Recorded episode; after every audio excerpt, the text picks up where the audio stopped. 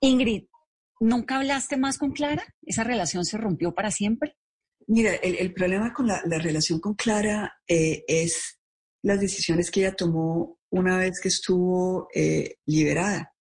Ella, ella dijo cosas, primero, que no eran ciertas, fue muy agresiva conmigo, eh, fue muy injusto, y yo creo que eso es algo que, que ella nunca me ha hablado, nunca, nunca ha dicho que, que, que, lo que dijo no, no fue cierto, nunca se ha disculpado, nunca ha tratado de... Entonces, pues eso está ahí. Entonces yo, yo realmente no... Eh, le deseo lo mejor, eh, de verdad le deseo lo mejor, pero, pero pienso que no tengo en, en ninguna, eh, digamos, ganas de acercarme a ella. No, tengo, no me siento. De todos los amigos, eh, de la gente que conociste en el secuestro, con la que sobrevivieron esas épocas tan horribles, ¿qué quedó? ¿Con quién hablas? ¿Con quién te ves? ¿O con ninguno? No, con muchos. ¿Con muchos? Sí, con muchos. Yo me, yo me hablo con muchos. Es que somos familia. Es decir, realmente, realmente, en el fondo del alma, es decir, somos familia ellos y yo hablamos de cosas que no podemos hablar con nadie más. Y no necesitamos como antesala. Si realmente hay unos, unas em, conexiones muy, muy fuertes. Y claro, eh, a mí, por ejemplo, me duele mucho lo que les pasa a ellos cuando les pasa algo. Es decir, me siento muy, muy em, protectora, si se quiere, son como, como mis hermanos pequeños. Me, me, duele infinitamente cuando les hacen daño.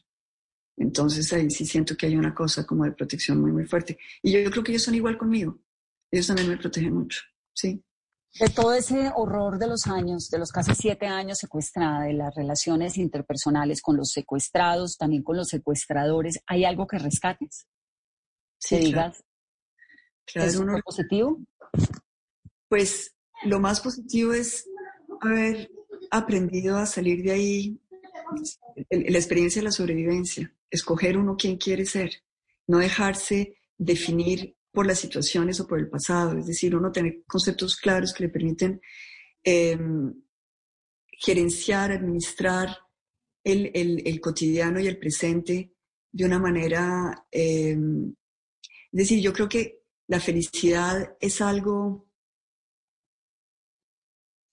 etéreo, si se quiere. Eh, uno puede tenerlo todo y, estar insatisfecho. Entonces, eh, uno necesita como instrumentos eh, espirituales, intelectuales, de reflexión para poder como solucionar las ecuaciones de la vida, digamos. Y yo creo que yo aprendí mucho en hacerlo.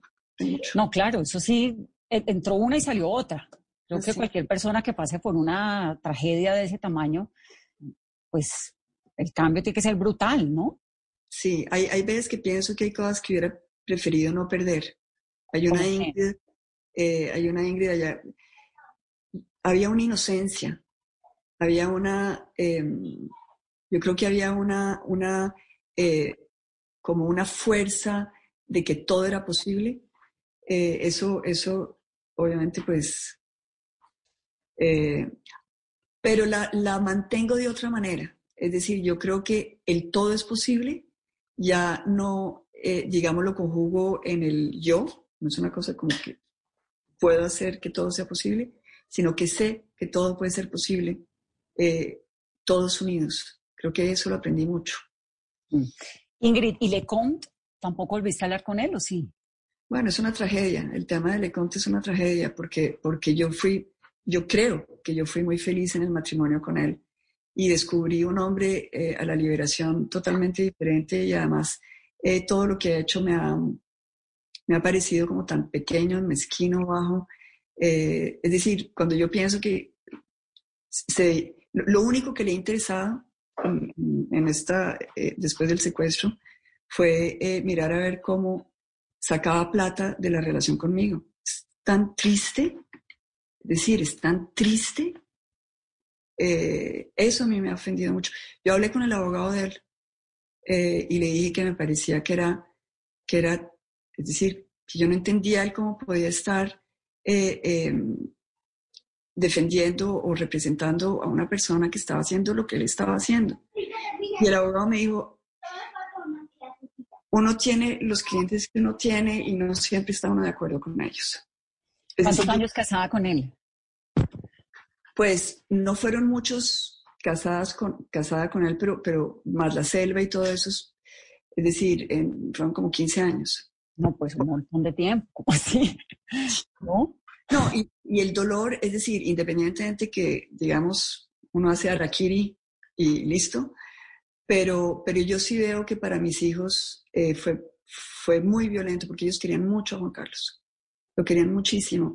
Y de pronto ver una persona eh, totalmente, es decir, sin, sí, eh, baja en, en, en, en, lo que dice, en lo que hace, en, las, todo lo que ha tratado de hacer eh, para, es decir, es tan triste que, mejor dicho, prefiero, es decir, ni hablemos. pero, pero, pero es que obviamente esto todo el mundo te lo quiere preguntar y no lo pregunta, y yo obviamente todo lo quiero preguntar y lo pregunto. Pero es que los colombianos nos quedamos con la imagen de Lecón andando con un, un Ingrid de cartón por todo lado, repartiendo flyers en helicópteros, y cuando tú saliste de la liberación fue inmediato ese rompimiento. ¿Tú qué información tenías que no teníamos los que estábamos viendo en televisión eso? Bueno, eh, habían dos cosas. Primero, yo sabía que él estaba con alguien, ¿no? Y él había sacado una, eh, una revista que mi mamá había guardado y que fue lo que leí al volver, porque esa yo no la había leído en la selva en que él decía que él estaba muy enamorado, que él quería tener eh, hijos con esta otra persona porque conmigo nunca había querido tener hijos. Eso, yo, yo creo que eso fue lo que más me ofendió. Eso, eso, sí me, me, ahí yo creo que hubo, pero bueno, hubo un hecho que para mí fue muy diciente y es que cuando yo estoy, bajándome de las escaleras del avión, estoy bajando de las escaleras del avión, veo a mi mamá, la abrazo con esa felicidad de ver a mi mamá y detrás está Juan Carlos. Y yo pienso, qué bueno, vino, ¿no? Ilusión, pues, ¿no? Eh, porque yo ya sabía que él estaba con otra persona, eso era Voz Populi en la radio, yo ya, todo el mundo sabía, yo incluía. Entonces lo veo a él y digo, bueno, como que tuve ese momento, y él se acerca. Y antes de que yo pueda como nada, es decir, me dice, ¿puedo seguir viviendo en tu apartamento? Él no me dijo, él no me dijo, eh, qué felicidad que estés viva, o qué bueno volverte a ver, o no. Entonces, para mí eso fue, y es ahí donde yo le hago así, como decían, porque yo pensé, no me voy a dejar amargar este momento. Es decir, es esto es un milagro. Nadie me va a quitar la felicidad de volver. Nadie. Eh, y al día siguiente él, él, era muy hábil y es muy hábil con, la prensa, entonces transformó eso en que él era la víctima y que yo no lo había mirado y tal. Es decir, y, y así pues, es decir, son innumerables los momentos donde yo vi lo que él era capaz de hacer y cómo era capaz de, de transformar las cosas.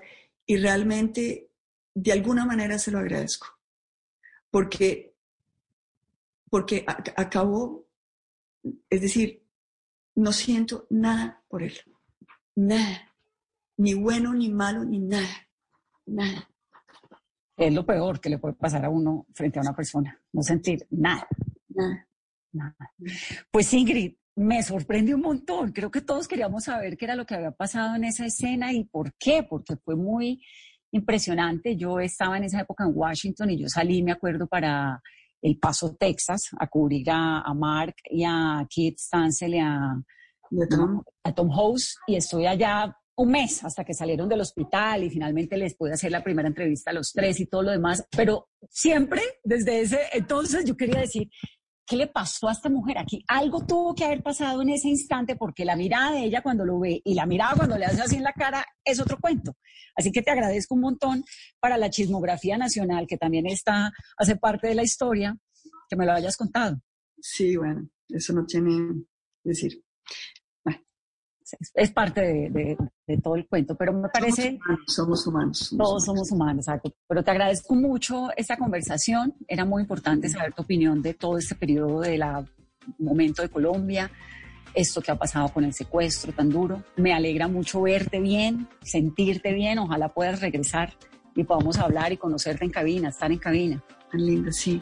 En todo caso, gracias por, por este momento que me has regalado.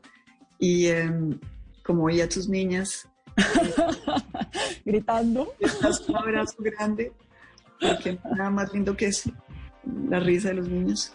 Entonces disfrutan mucho. Un abrazo muy grande y un abrazo a tu mamá tan valiente siempre. Gracias por estar en Mesa Blue por tu tiempo.